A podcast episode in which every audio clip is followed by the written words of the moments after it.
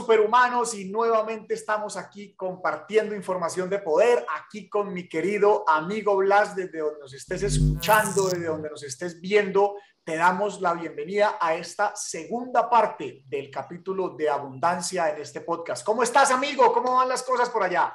Mi querido Pipe, súper contento, súper bien en esta parte del mundo. Aquí a todas las personas que hoy nos escuchan, a las que nos están viendo por las diferentes plataformas. Le queremos dar las gracias de parte de todos los que organizamos este podcast porque nos compartes lo más valioso que no tiene forma de recuperarlo y es el tiempo. Pero nuestro compromiso es que por cada segundo que nos dedicas, te compartimos minutos y horas de investigación, de búsqueda y de darte lo que consideramos que te puede ser de gran ayuda. Así que si estás escuchando este podcast, si lo estás viendo, compártelo con un ser querido estamos seguros que algo bueno va a impactarlo de todo lo que compartimos acá. Así que mi querido Pipe, hoy vamos a continuar. De verdad que los comentarios, Pipe, han sido espectaculares del tema de abundancia, porque fuimos muy disruptivos en romper conceptos de abundancia. Algunas personas decían, escribían o nos enviaban mensajes de que es que ellos pensaban que solamente era dinero y no, evidentemente no. Y no estaban conscientes de lo bien que estábamos versus lo que pensábamos que estábamos. Entonces fue un programa súper, súper interesante que causó un impacto porque causó mucho comentario.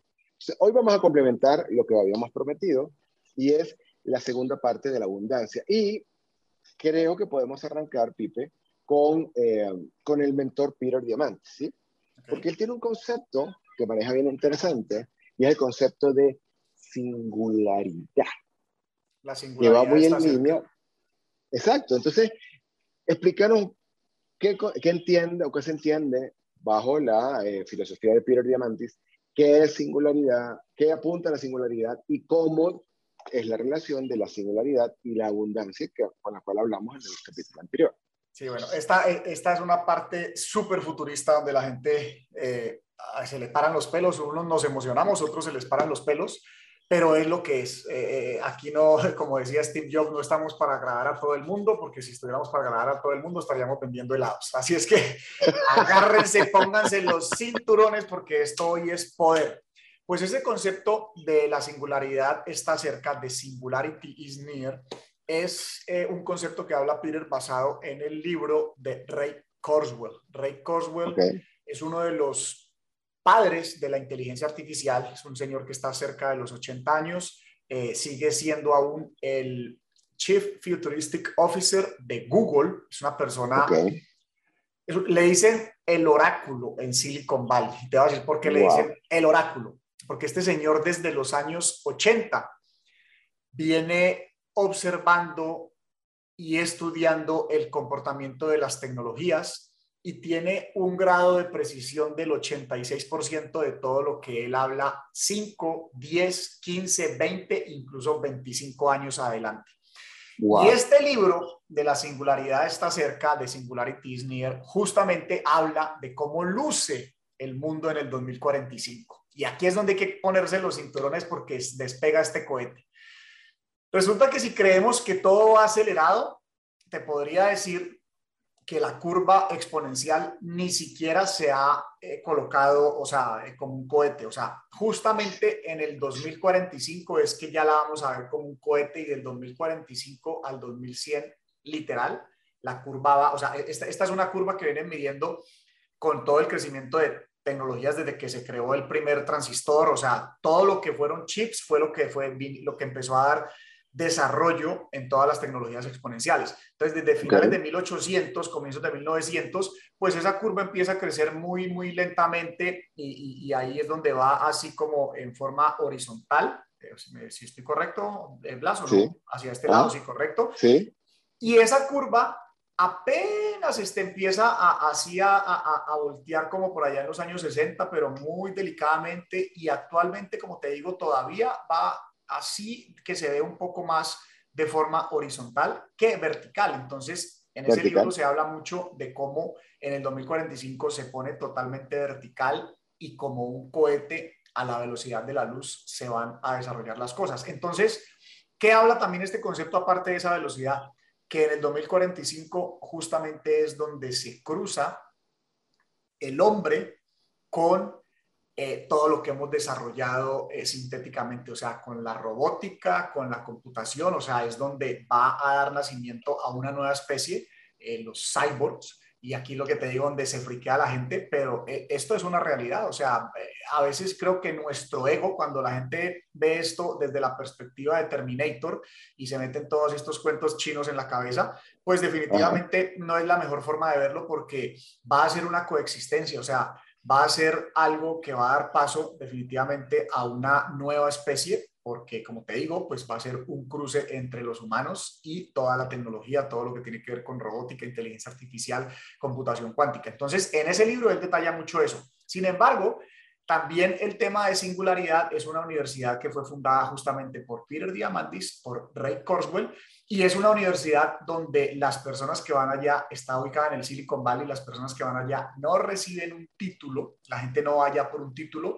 van allá porque quieren resolver un gran problema del mundo y es el ecosistema más grande y más importante, más mentes brillantes, donde resuelven todos los problemas que llegan al mundo porque al final con innovación y tecnología es la forma como superamos todos los problemas. Los problemas, no sé, el problema, por ejemplo, del cambio climático no es un problema que se resuelve acabando, eh, o sea, acabando empresas o, haciendo menos contaminación porque se, se, hagan menos cosas. No, el problema del cambio climático se va, a, se va a poder resolver con innovación y tecnología. Entonces, este es el tipo de problemas que, que, que se llevan allá y se presentan como casos y se terminan resolviendo los, todo el, todo la basura que se ha creado en los océanos, eh, todo el tema de lo que es la crianza de, ganadería para, para alimentarnos nosotros, o sea, consume mucha agua, consume mucha tierra, consume mucha, eh, utilizan muchos eh, cultivos que tienen que sembrar y acabar con otras faunas silvestres. Entonces esto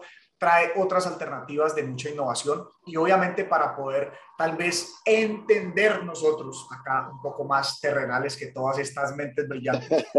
Para mí el concepto que, que, que más, digamos, me internalicé fue un concepto que Peter habla de las 6Ds, o sea, para poder entender todo este tema de la singularidad, pues es importante que entendamos el concepto de las 6Ds, la cual yo hoy en día digo son 7Ds porque agregué una D más, una D más pero básicamente esto es todo lo que tiene que ver con la singularidad y igual mi querido Blas me gusta me encantaría escuchar tus comentarios y los aportes ahí en esta parte antes de irnos con las seis.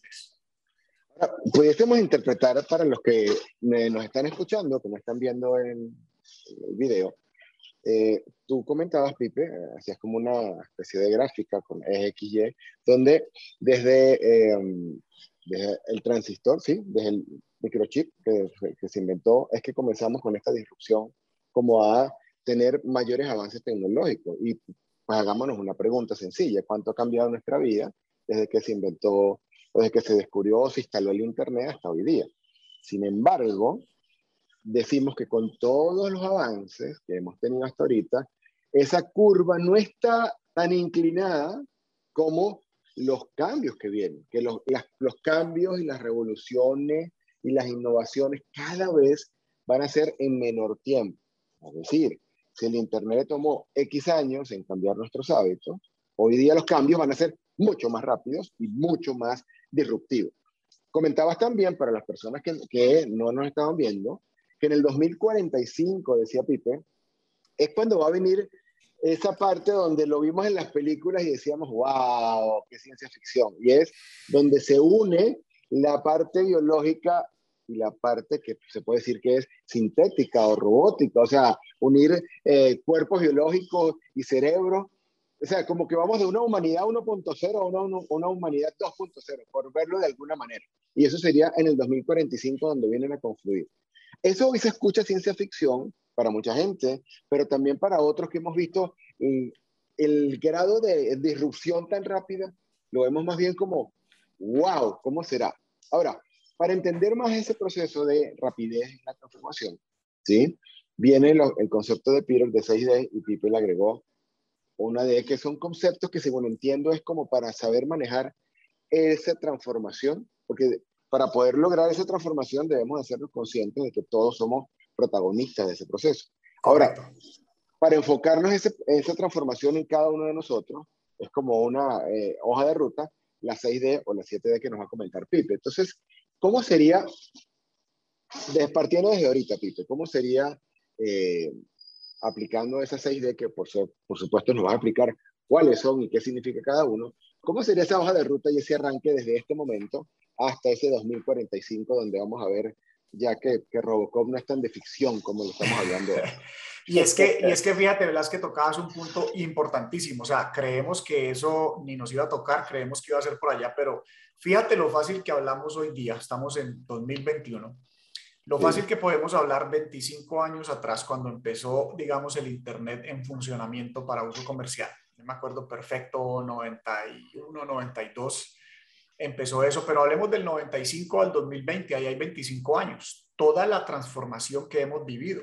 Entonces, hoy en día, a través del dispositivo que nos están viendo, a través del computador que nos están viendo, tienes mayor poder computacional que el presidente de los Estados Unidos hace 20 años. Y es aquí, además, otro concepto que va antes para seguir creando más contexto del tema de la singularidad está cerca, es que Peter desde el 2010 calculaba, 2008-2010 calculaba que para el 2020 empezaba la convergencia de las tecnologías. ¿Y qué es la convergencia? Pues convergencia es donde se cruzan dos, puntos. Entonces la convergencia de las tecnologías es cuando una tecnología empieza a acelerar la otra independientemente de que, se, de que el ser humano interfiera o no. ¿Cómo sucede eso? Por ejemplo, vamos a decir, las impresoras 3D existen desde los años 60, muy rudimentarias, pero existían. La inteligencia artificial nació en los años 60. La realidad aumentada empezó a funcionar por allá en los, en los 70 y picos, 80.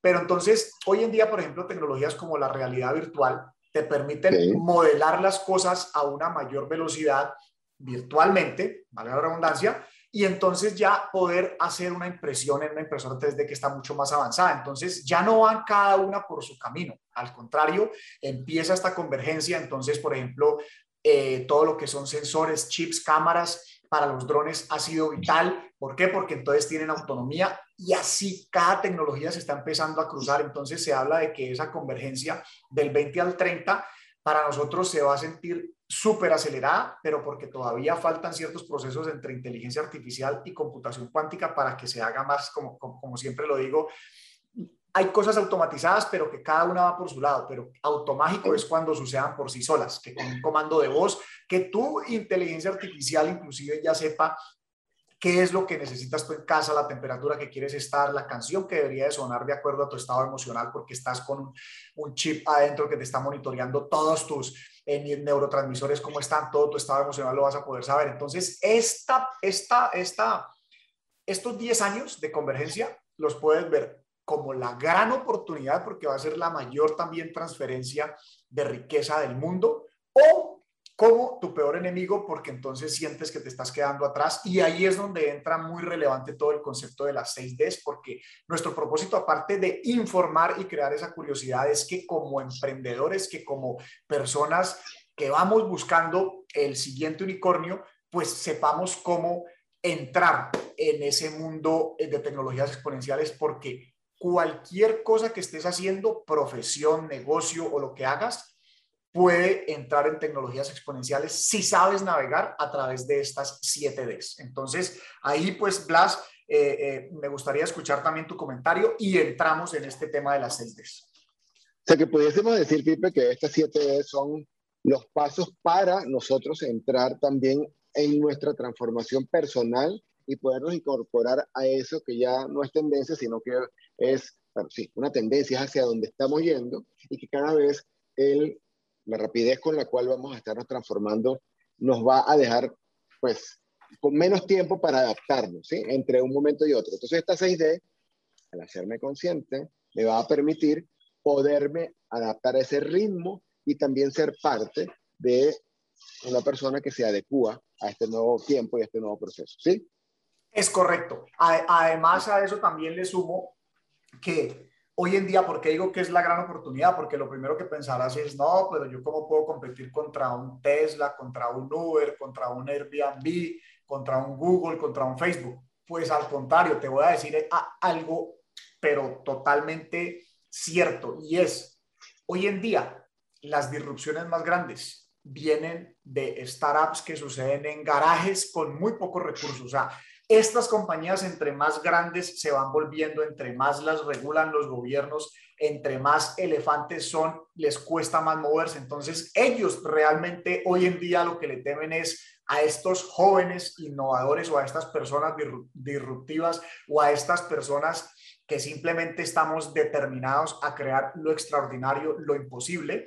¿Por qué? Porque esas grandes innovaciones van a suceder con computadores de casa, con simplemente mentes maestras que se juntan en un garaje, en una casa, en un espacio compartido, a traer nuevas formas. Y ahí es donde, como tú dices, eh, vamos a navegar a través de estas 6Ds, las, las famosas 6Ds que tanto hemos hablado, pues vamos a, a, contar exactamente ¿Cuáles son esas 6Ds. Entonces, vamos a empezar con lo que es, vamos a mencionarlas todas y ahí vamos entrando en cada una de ellas. Entonces, la primera D es la digitalización, la segunda D es la decepción, como, en todo proceso, como en todo proceso eh, eh, la parte de los fracasos, pero la tercera se vuelve interesante porque es donde se crea la disrupción, la cuarta es la desmonetización, la quinta es la desmaterialización, la sexta es la democratización, hasta ahí el concepto de, de Peter, y yo le sumo la séptima que es la descentralización. Entonces,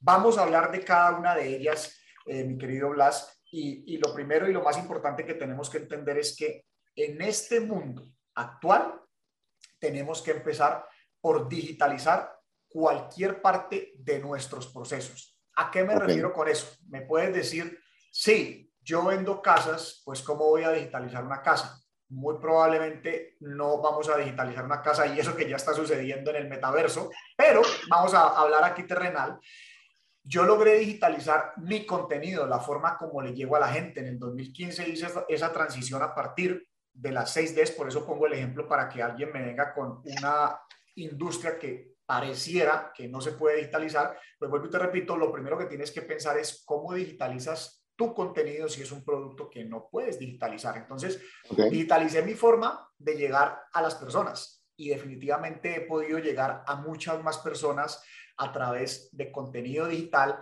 campañas digitales, mercadeo digital, que como lo hacía del 2010 al 2015, que era llamando personas conocidas, llamando referidos. ¿Por qué? Porque tengo un límite de tiempo en las llamadas que puedo hacer. Sin embargo, en el mundo digital te vas volviendo de cierta manera ilimitado el alcance y puedes estar omnipresente en muchos países hablando a través de mensajes pregrabados, de campañas pregrabadas. Entonces, el primer paso es la digitalización y obviamente ahí podemos hablar también de muchos ejemplos de grandes empresas. Por ejemplo, un ejemplo que me encanta a mí, cuando Apple dice vamos a digitalizar la industria de la música. Posiblemente ya conocíamos los, los, los, los CDs donde comprábamos música digital desde antes eh, que fuera análoga, pero te voy a decir cuál fue el gran paso que hizo Apple. Apple crea su plataforma iTunes, saca este producto que fue el más vendido en esa época, si bien recuerdo fue 2000 o 2001, el iPod. Y entonces ahí ya, eh, ¿por, qué lo, lo, cuando empiezas a digitalizar se vuelve ilimitado? Pues porque en un CD tú podías tener 10 a lo máximo 20 canciones. El, el, primer iPod que sale, sale para que tú grabes 250 canciones. Además, con el beneficio de, ¿por qué tengo que comprar un CD de 10 o 20 canciones que me costaba 10 dólares o 20 dólares si solamente me gusta una canción? Y Apple te da la oportunidad de comprar una canción. Entonces, ahí inicia una gran disrupción que la podemos apreciar en todo este tema de digitalización. De manera que, eh, pues mi querido Blas, ahí escucho también tu ejemplo y, lo que quieras aquí aportarle a, a nuestros oyentes. Fíjate una cosa, Fife, me, me, da gracia, porque es que antes tú, cuando yo compraba CD, yo compré CD. Dirían en, en mi país, ¡pum! Se le cayó la cédula. cuando yo compraba CD, y, y si tú me dices en aquel momento, no, más adelante vas a tener una aplicación, Spotify, por ejemplo, o cualquiera, y vas a tener no una, ni 10, ni mil, vas a tener 40 millones de canciones a tu disposición. En ese momento uno decía, eso es una locura. Y eso es un ejemplo palpable hoy día de la digitalización. Total. Y a esto también me, me lleva a comentarte lo, siguiente. Una de las tendencias también hoy día es el e-learning, el, aprendizaje online. Y por eso es que eh, revistas como Founder y otras revistas de, de, este tenor la catalogan como la tendencia exponencial en cuanto a educación de una manera impresionante, porque cada vez hay más y más y más personas que aprenden desde su casa y no necesariamente una carrera formal, sino el oficio que necesitan. Reparar una lavadora, aprender a hablar en público, aprender a cantar, desde la comodidad de un dispositivo en cualquier parte. Y Pipe, yo me acuerdo que el concepto anterior de entrenarse era salir de tu casa, agarrar un medio de transporte, llegar a un salón donde alguien te iba a compartir el conocimiento cara a cara. Y hoy día eso no, o sea, e, e, e, eso es otra realidad. Y va muy en tema con esto que tú dices. Tanto así que se dice que marketing digital es redundar, porque ya todo el marketing, si no es, va a terminar siendo digital. Y comercio electrónico es redundar, porque todo el comercio, si no es en este momento, va a ser electrónico. Entonces, el tema de digitalización ya lo estamos viviendo, y más con este proceso de pandemia que nos lo adelantó de 3 a 5 años. Total. Ah, y ahí cae otro ejemplo para seguir creando contexto a esta parte de digitalización. Muchas personas creen que Instagram fue el que creó la disrupción a Kodak, pero realmente, ah. si miramos desde ah. lo que fue digitalización, el que creó esa disrupción fue Nokia. ¿Por qué? Porque Kodak sí se inventan la cámara digital, pero ellos no le veían mucho futuro a eso y siguen en el sistema análogo. Sin embargo, eh, Nokia pone estas camaritas, las incorpora en el teléfono y ahí es donde empieza a decrecer Kodak y a crecer todo este tema eh, de lo que es fotografía digital. Y claro, ¿eso a qué nos lleva y por qué pongo ese ejemplo? porque ese ejemplo nos, ese ejemplo nos lleva, con este mismo ejemplo, nos lleva a la siguiente D, que es la parte de decepción. ¿Qué no estuvo dispuesto Kodak a hacer? A entrar en el mercado digital porque tenían una calidad de imagen superior en el mundo análogo, en revelar rollos, contra lo que podía hacerse, vamos a decir, con ese un megapíxel y, en el mundo análogo obviamente era mucho mejor. Entonces, Nokia dice, yo sí voy a vivir este proceso decepcionante, o sea, tal vez muchos usuarios veamos la foto ahí toda borrosa y nos decían, no, pero ¿qué sentido tiene esto? Prefiero ir a, revelar mi rollito allá en, en Foto Japón, era, lo, que, lo que funcionaba en Colombia, ahí se me cayó la cédula a mí también. Los jóvenes ni estarán entendiendo si hay algún joven aquí escuchando están hablando estos locos, hombre, si todas las fotos han sido digitales, pues no, eran análogas y se tenían que, y, y si te regabas un rollo o si lo abrías antes, se jodieron todas las fotos. Entonces, ese proceso de decepción duró muchos años, o sea, yo te puedo decir que tal vez los teléfonos, yo me acuerdo de tener celular a partir del año 94 y yo creo que en el 98, por ahí muy cercano, no sé si estoy bien en la fecha, pero por ahí ya unos de esos teléfonos tomaban una foto, ahí que eso se veía todo distorsionado, pero ya la tomaba. Entonces, ¿pero qué pasó? Pues vivir ese proceso decepcionante, pues ¿qué fue sucediendo? Un megapíxel, dos megapíxeles, cuatro megapíxeles, porque la tecnología, la cosa es que los comportamientos se van doblando en un periodo de 6 a 12 meses. Entonces, 4 megapíxeles, 8 megapíxeles, 16 megapíxeles y en ese momento que hace ese brinco ya está por arriba de lo que es la calidad análoga. Entonces, va a haber un periodo decepcionante después de que te digitalices. Te cuento mi experiencia. Hice contenido un año, dos años y no me llamaba nadie. Me tocaba seguir de todas maneras levantando el teléfono. ¿Qué pasa? Mucha gente en ese proceso decepcionante se retira. Ahí es donde entra mi frase compromiso es estar totalmente determinado a no retirarse hasta lograr el objetivo. Y yo dije, no paro ni por el berraco. Y al tercer año se empezaron a ver los frutos. Y el cuarto año mucho más. Y hoy en día te digo, a veces tengo que parar las campañas porque entre los clientes que le llega mi información y las personas que me refieren, pues no me doy abasto para poder atenderlos a todos. Entonces hay un punto donde te exponencializas, donde te vuelves omnipresente. Entonces, es súper poderoso, obviamente, entender desde nuestra cabeza que vas a vivir un periodo decepcionante. Si te digitalizas, vas a vivir una decepción, o sea, vas a sentir que estás fracasando, pero ahí es donde tu propósito transformador masivo te mantiene anclado. Fíjate algo, Pipe, con respecto a eso, ¿no? Sobre todo las personas que se nos caen la cédula en algunas cosas, creemos, sí, en serio, que ese proceso de decepción es el argumento suficiente para no continuar. Mm. Y, la, y el ejemplo que se me viene es que lo quieras o no, y esto lo digo por experiencia personal, lo quieras o no, la ola digital va a crecer. Y si no te preparas, la ola digital, cuando la veas venir, va a ser tan grande que te va a llevar.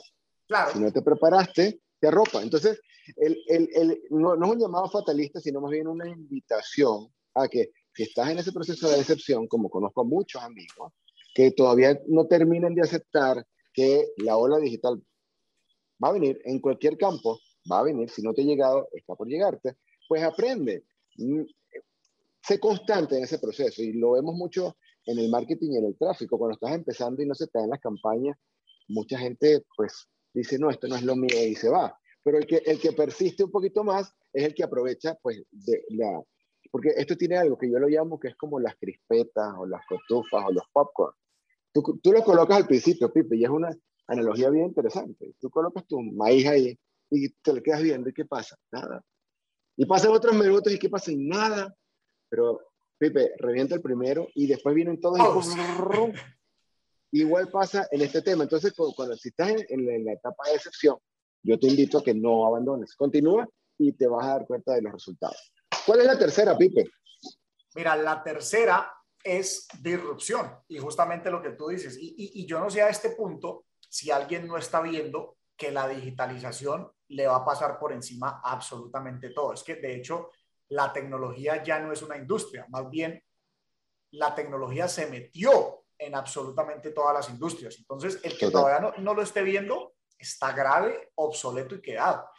Entonces, cuando superas ese tema mental que está muy con nuestro cableado, de no aceptar los fracasos, de no constancia, de que mejor juego seguro, pues el que sí aguanta, pues viene esa tercera de que es la disrupción. Entonces, imagínate, después de que, vamos a traer el mismo ejemplo de las fotografías o el mismo ejemplo de la música, cuando viene toda esa parte decepcionante, pero la curva empieza a tener ese crecimiento porque se mejora la calidad de la fotografía digital, porque se aumenta la capacidad de la música, como tú dices, hoy en día, o sea, qué más disruptivo que ya no compro un CD, sino que tengo, pues, yo no sé si es 40 millones, 80 millones, o si, porque cada día hay, hay más acceso a artistas en, en Spotify, pagas 10, 12 dólares y tienes toda la música ahí, o sea, ya no hay que comprar nada. Entonces, así mismo con el tema digital, o sea, ya no tienes que revelar fotos, tienes un Instagram y un dispositivo móvil que te permiten tener ahí toda tu colección de fotos que antes valía una fortuna y es gratis. O sea, después de que tienes un dispositivo, hay dispositivos de 100 dólares que toman unas fotos inclusive mejor que la del propio iPhone 10 o 11. Así es que esa es la parte donde obviamente hay una disrupción. ¿Por qué? Porque creas una disrupción en una empresa como Kodak. O sea, a pesar de que el primer inicio del tema digital fue eh, eh, eh, se me fue, Nokia, pues fíjate lo curioso. El día que, el año que Kodak registra su bancarrota con más de 100 mil empleados, ese día compran a Instagram, una plataforma de fotos digitales gratuita, compran a Instagram, lo compra Facebook por un billón de dólares con 12 empleados. Y eso es totalmente disruptivo. Esa es la escalabilidad que tiene el mundo digital. O sea que el tema sería como prepararnos para sacarle, obviamente, en el buen sentido, el provecho a que este es un ciclo que se está repitiendo una y otra y otra y otra, porque hablamos de, disrupciones, por ejemplo, hoy día, pues el celular es parte fundamental de, de, la vida cotidiana de todo la extensión de nosotros. Eso, eso. Es lo primero que ves en las mañanas y es lo último que ves en la noche para mucha gente. Eh, y es, disruptivo porque cambió la forma de, de, de pensar, de, de vivir, de, de, todo, definitivamente. De comprar, de escuchar la música, ver las fotos, de todo. Así es. Entonces, cuando hablamos de disrupción es cuando esa, ese cambio, esa tecnología ya pasó a ser parte de tu vida. O sea, pasó, a, pasó, a, pasó a, a, a, que te la vas a interactuar todos los días. Por ejemplo, pues lo conversamos en un podcast, Pipe, en estos días. Corazón robótico. ¿Cuándo te ibas a imaginar tú que, ah, sí, vamos a quitarle la mitad del corazón y le reemplazamos la, las aurículas y ventrículos inferiores y denle, le pego el otro y hágale, ¿no? Así es.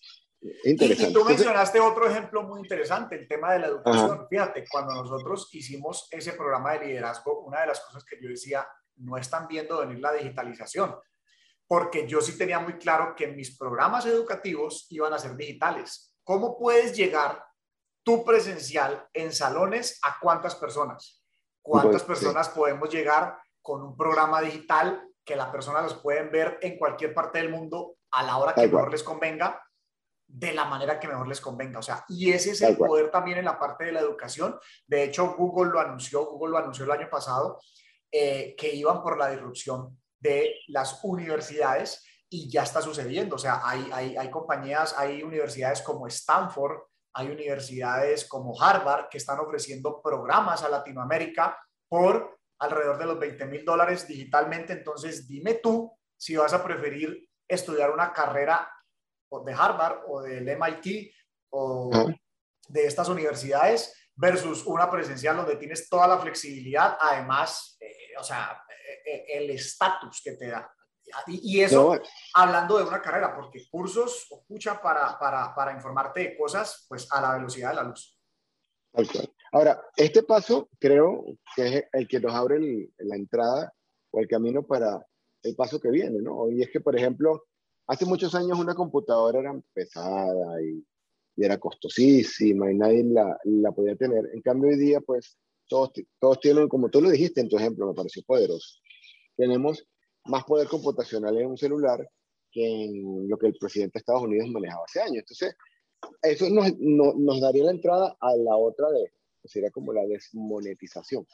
Así es, la desmonetización, o sea, lo que se digitaliza hay un punto que llega prácticamente a cero. no, pero es que las cosas valen. A ver, a ver. Hoy en día hay plataformas de redes sociales que para mí es lo mismo que un club. Y yo me acuerdo que mis papás cuando estaba bien pequeño, pagar una acción de un club, eso lo podían hacer pocas familias en una ciudad. Era costosísimo para acceder a tener relaciones. Sin embargo, hoy en día, sin ningún tipo de discriminación, el que más tiene, el que tiene mediano, el que no tiene nada, puede acceder a una plataforma de redes sociales y establecer relaciones con gente en Europa, en China, en Indonesia, en la Patagonia o donde se le ocurra que quiera y lo pueda hacer. Entonces, sí lleva lo que es socializar a un costo cero. Sí lleva la fotografía a un costo cero porque tienes ahí la plataforma. Sí lleva inclusive educación a costo cero porque hay gente que se educa, que se vuelve autodidacta a través de YouTube sí eh, lleva un costo cero porque encuentras libros gratuitos en Google, versiones en PDF de muchísimos libros ya gratuitos que los puedes leer ahí en línea. Entonces, la información, o sea, ¿cuánto costaba? Aquí se nos vuelve a caer la cédula, mi querido Blas, a nosotros. ¿Cuánto costaba tener esas bibliotecas para poder hacer las tareas del colegio a nosotros de nuestra época? Hoy en día ¿A dónde entra un joven a hacer una investigación? A Google, o sea, la información del mundo está, está, eh, está abierta para todos.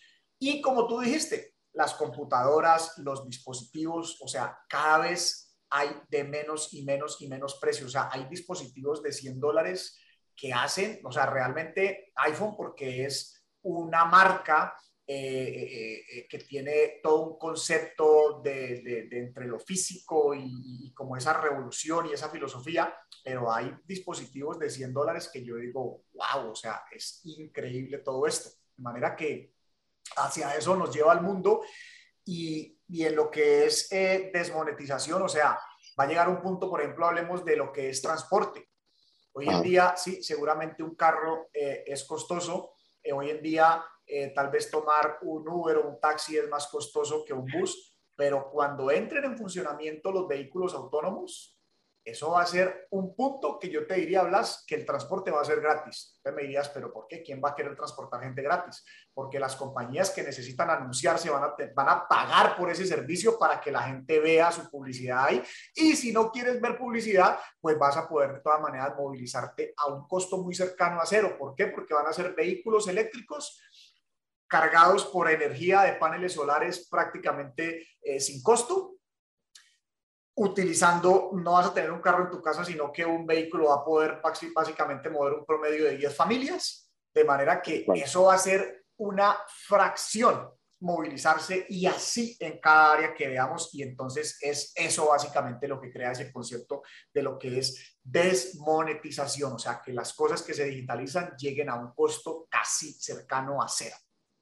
Fíjate que eso impacta tanto, eh, Pipe, por ejemplo, en el evento que fuimos presencial después de mucho tiempo, hace unos días, esto que tú dices, eh, era como un club, porque ahí conocí física, digamos, no conocí, ya los conocía, pero me vine a conseguir cara a cara físicamente por primera vez en ese momento. Pero no éramos desconocidos, porque era, hola Blas, ¿cómo estás? Por fin, gusto verte en persona, pero ya habíamos hablado, ya habíamos trabajado, ya habíamos interactuado. Había una interacción digitalizada. Tal cual. Entonces, eh, eh, digamos, este paso nos lleva a la quinta D, porque yo, yo, yo lo viví y lo vivimos todos, que es la famosa desmaterialización. O sea, ya tú puedes interactuar. De hecho, Pipe, yo te pregunto, ¿cuántas reuniones, cursos, entrenamientos y lanzamientos, cuántas personas impactaste durante pandemia desde tu casa? Pues imagínate, o sea, han sido ya miles y miles y miles de horas de contenidos a través de Zoom, que como tú bien lo dices, es la forma de desmaterializar, o sea, no tenemos que estar en un lugar físico y presencial para poder llevar a cabo una reunión, un entrenamiento. ¿Por qué? Porque entonces todo lo que se digitaliza, y todo siempre va a partir de la digitalización, pues hay un punto donde se desmaterializa. Lo mismo, todo lo que puedas acceder a través de tu dispositivo, y hoy en día son muchas cosas, se desmaterializó. El mismo, sigo con el mismo ejemplo de la música. ¿A dónde están los CDs? ¿Quién compra un CD hoy en día? Está desmaterializado. ¿Por qué? Porque vivió ese proceso de digitalización, decepción, disrupción, desmonetización y está desmaterializado porque lo tienes en tu dispositivo.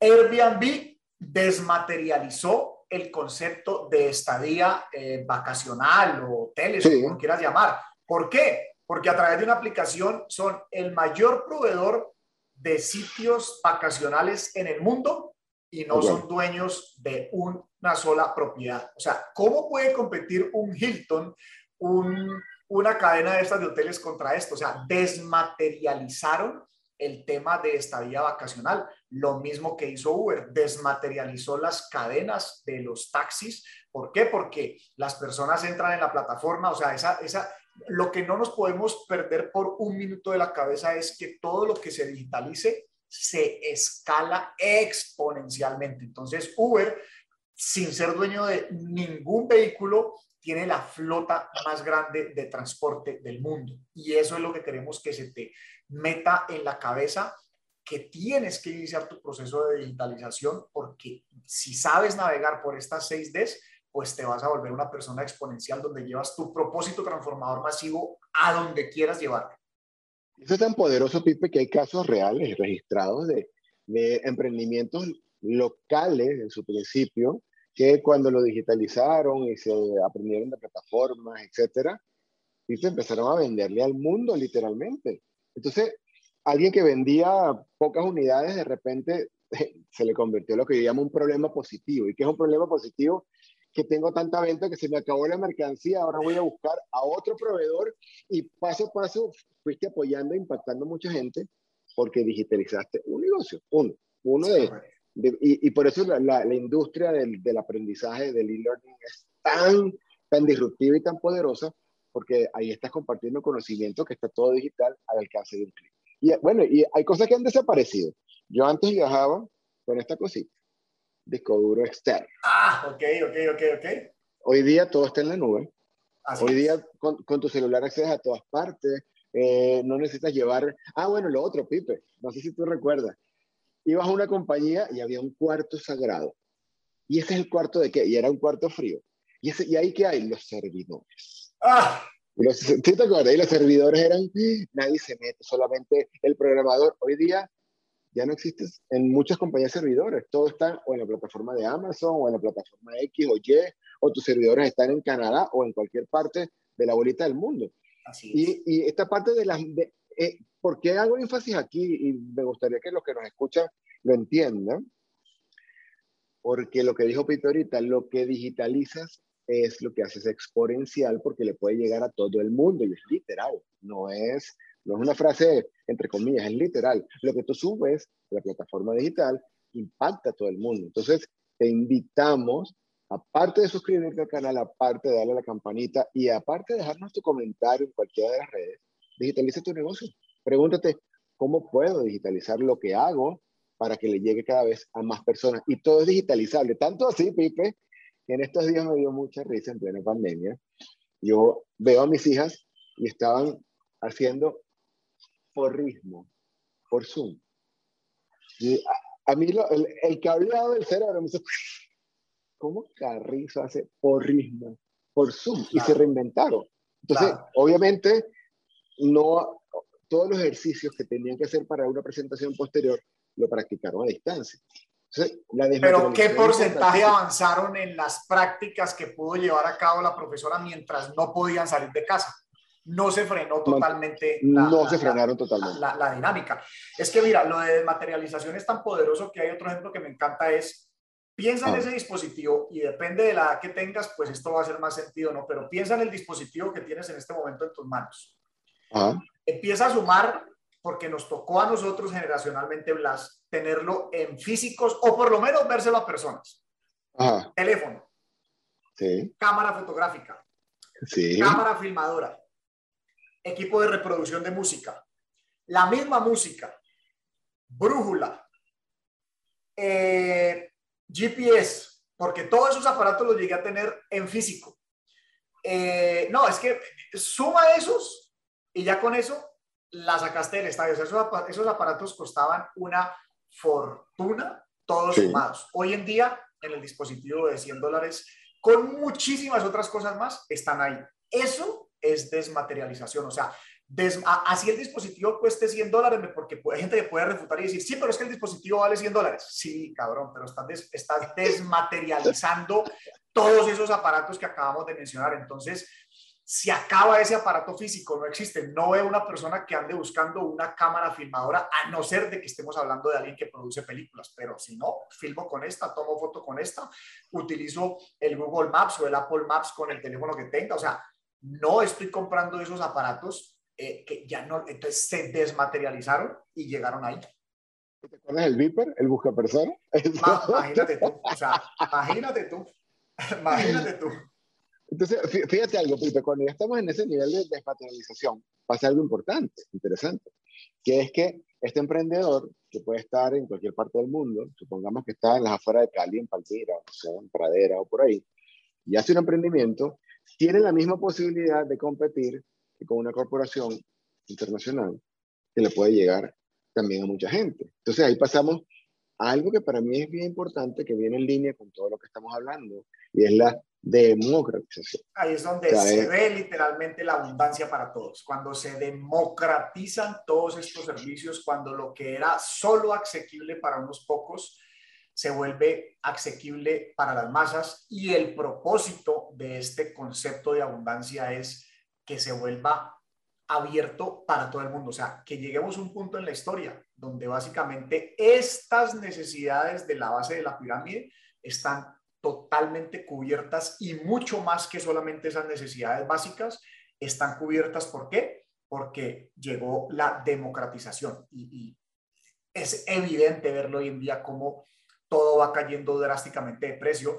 Ahí aplica el mismo ejemplo, o sea, el transporte, como te digo, para mí el transporte hay un punto en la historia que va a ser gratuito. ¿Por qué? Porque las compañías van a pagar por tener publicidad en cualquier sistema de transporte que estemos hablando. Entonces la gente se va a poder movilizar gratuitamente por el mundo. Tal cual. Entonces fíjate lo, poderoso que es impresionante cómo paso a paso cada uno de, de las redes te van llevando a un proceso de, de, la mano. Es más, como la hoja de ruta para que lo apliquemos en nosotros como personas, en nuestro negocio, ¿sí? Para estar al día con lo que va a pasar, nos guste o no, y, aquí hago énfasis en este punto a los que nos están escuchando y a los que nos están viendo en las diferentes plataformas, y es, esa ola viene o ya vino. O sea, la ola digital en cada uno de los campos que tenemos va a llegar o ya llegó. La pregunta es, ¿qué tan preparados estamos para recibirlo. Yo, yo creo que ese es un punto importante para aprovechar aún más que todo este proceso de digitalización, democratización nos impacte positivo, pero más allá de eso, que nosotros podamos impactar positivo también a mucha gente, porque ahora nuestros dones están al alcance de compartirlo con cualquier persona que le puede ser útil. Es correcto.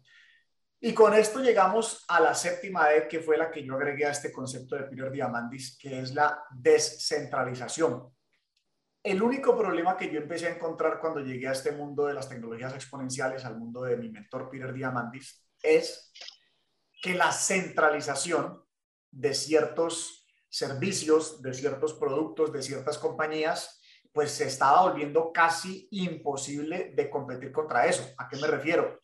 Pucha, yo veía un Amazon, yo veía un Tesla, yo veía un Google, yo veía un Facebook y decía, no hay forma por dónde se le va a entrar si cada vez van a crecer más y más y más precisamente por el crecimiento exponencial.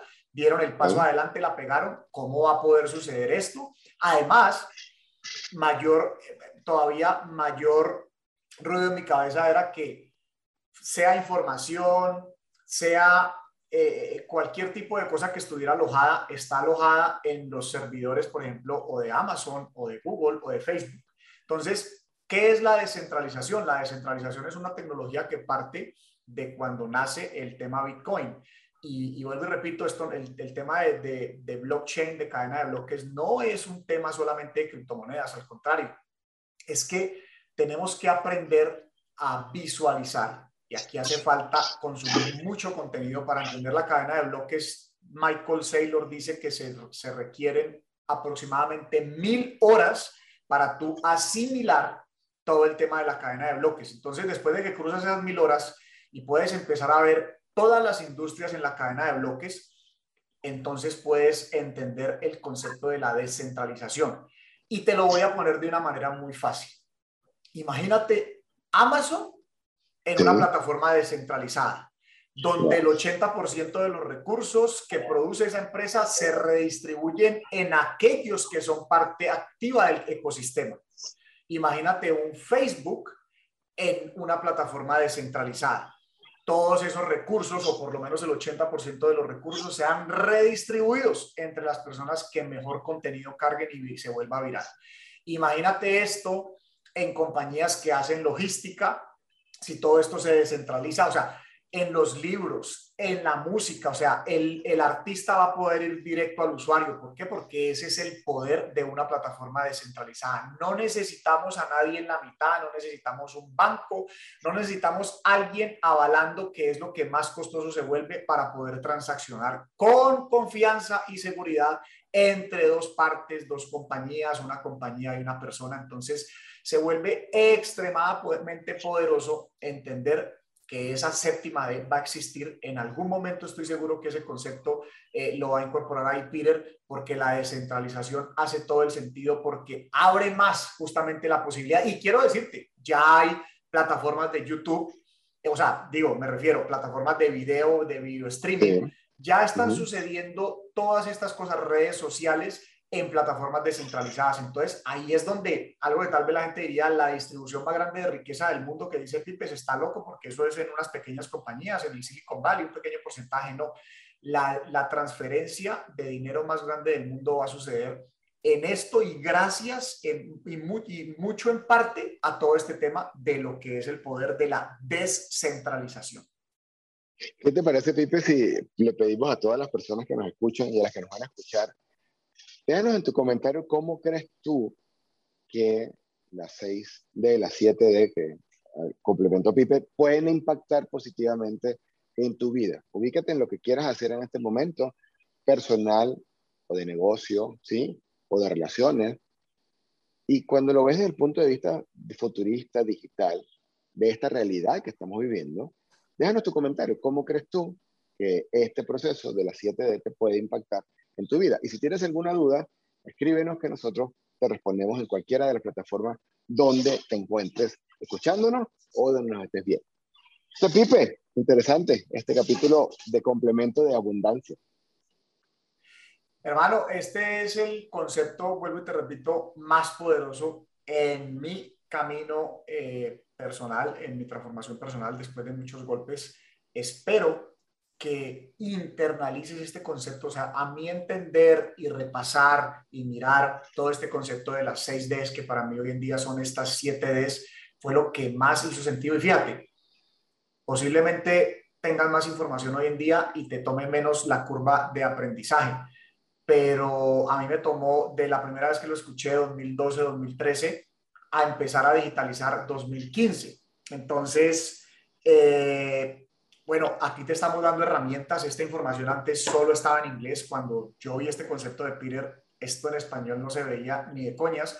Hoy en día veo que todavía es algo que en español no está y es importante porque cuando internalizas esta, eh, cómo navegar estos procesos, hace más sentido que simplemente cuando te dicen, oye, digitaliza tu negocio, oye, métete en la onda digital. Puta, la gente no sí, sabe porque tienes cómo hacerlo. Exactamente. Porque tienes cómo hacerlo. Y yo, yo pienso que de esta manera, de, pues magistralmente estamos terminando nuestra primera temporada, así como la serie que hay por ahí de streaming, Pipe. Estamos terminando nuestra primera temporada donde nuestra intención, y lo recapitulamos un poco, es compartir las bases que nosotros queríamos que dar a conocer de todo lo que es el futurismo, de temas de biohacking, con la única finalidad de irte como revolviendo las ideas, pero para ponerte en contexto de que esto es una realidad que hasta hoy día no mucha gente le habla en español. De hecho, este podcast es pionero en muchos de los conceptos y muchas de las metodologías con las que estamos compartiendo, para que tú veas qué de todo esto te sirve a ti y le sirve a tus familiares, a esa persona que tú quieres o a alguien que tú consideras que puedes impactar. Entonces estamos llegando al final de nuestra primera temporada, Pipe. Increíble, Blas. 12 eh, semanas, pues para nosotros es un montón. Posiblemente 12 semanas no es nada, pero ya saber que, que, estamos completando esa primera temporada, o sea, 12 capítulos, 12 semanas, eh, me emociona saber que a pesar de que somos nuevos, que estamos iniciando, o sea, que podamos llegar a cientos de miles y eventualmente a millones de personas, como tú dices, esto es la, la base fundamental, la base fundamental de todo lo que es el concepto futurismo eh, más biohacking, eh, que para mí sumado es justamente nuestra comunidad de superhumanos que estamos queriendo crear. ¿Con cuál objetivo? Con el objetivo principal de recortar la brecha de información con Latinoamérica con el objetivo principal de cambiar la mentalidad latinoamericana, una mentalidad que está todavía muy metida en la victimización y necesitamos es una, una, una, una mentalidad de empoderamiento. ¿Cómo vamos a lograr eso? Justamente a través del nombre de nuestro podcast Infinite Mindset, mentalidad infinita, que es cuando se refieren otros mentores, otros coaches lo que se refiere a esa mentalidad de crecimiento, eh, nosotros lo decimos como mentalidad infinita porque estoy muy alineado en este concepto de el juego infinito. Los equipos deportivos, eh, los emprendedores que están compitiendo con otros están jugando el juego finito, o sea, e, el que gana o el que pierde, el que se ganó la copa, el que no. En el juego infinito nos damos en la madre, fracasamos, seguimos adelante y cuando logramos esa meta, ¿qué es lo siguiente? O sea, no se acabó ahí porque estamos en el juego infinito. Y fíjate que por eso cerramos en la primera temporada con el tema de abundancia, porque la abundancia va a ser determinante el concepto de entenderlo, de saber por qué obramos como obramos y de cómo la nueva abundancia funciona a través de las 6D de Peter Diamante y la séptima D que nos compartió Pipe, porque es la posibilidad real, escucha esto, de que todo lo disruptivo que viene del futuro te cause el impacto que queremos que te cause. Que en verdad aproveches todo lo que viene. Entonces, el concepto de abundancia es poderoso y te invito eh, a que veas otra vez este y el capítulo anterior para entender que es un tema mental, que por qué reaccionamos, muchas veces cómo reaccionamos, pero que hoy día estamos mucho mejor de como estábamos antes y que vienen cambios que nos van a hacer aún estar en una mejor posición. Entonces, el tema de abundancia lo consideramos determinante para cerrar nuestra primera temporada y muchas gracias por acompañarnos durante todos estos 12 capítulos. Si estás en YouTube, suscríbete, dale la campanita para, cuando para que seas el primero que te enteres cuando venga la próxima temporada y comparte. Déjanos tu comentario en cualquier plataforma, en Spotify, en Apple, en Google. Déjanos tu comentario porque de esa manera nos vamos a posicionar mejor y todo este, toda esta pasión que estamos eh, plasmando en, este, en estos videos y en estos podcasts le va a llegar a más personas y tú nos puedes ayudar a que así sea sin que nadie tenga que pagar un centavo en ningún país para escuchar esta información. Mi querido Pipe. Y recuerda que aquí vamos de extraordinario a superhumano. Nos vemos en la segunda temporada. Pronto te vamos a sorprender. Chao, chao. Chao, chao amigos.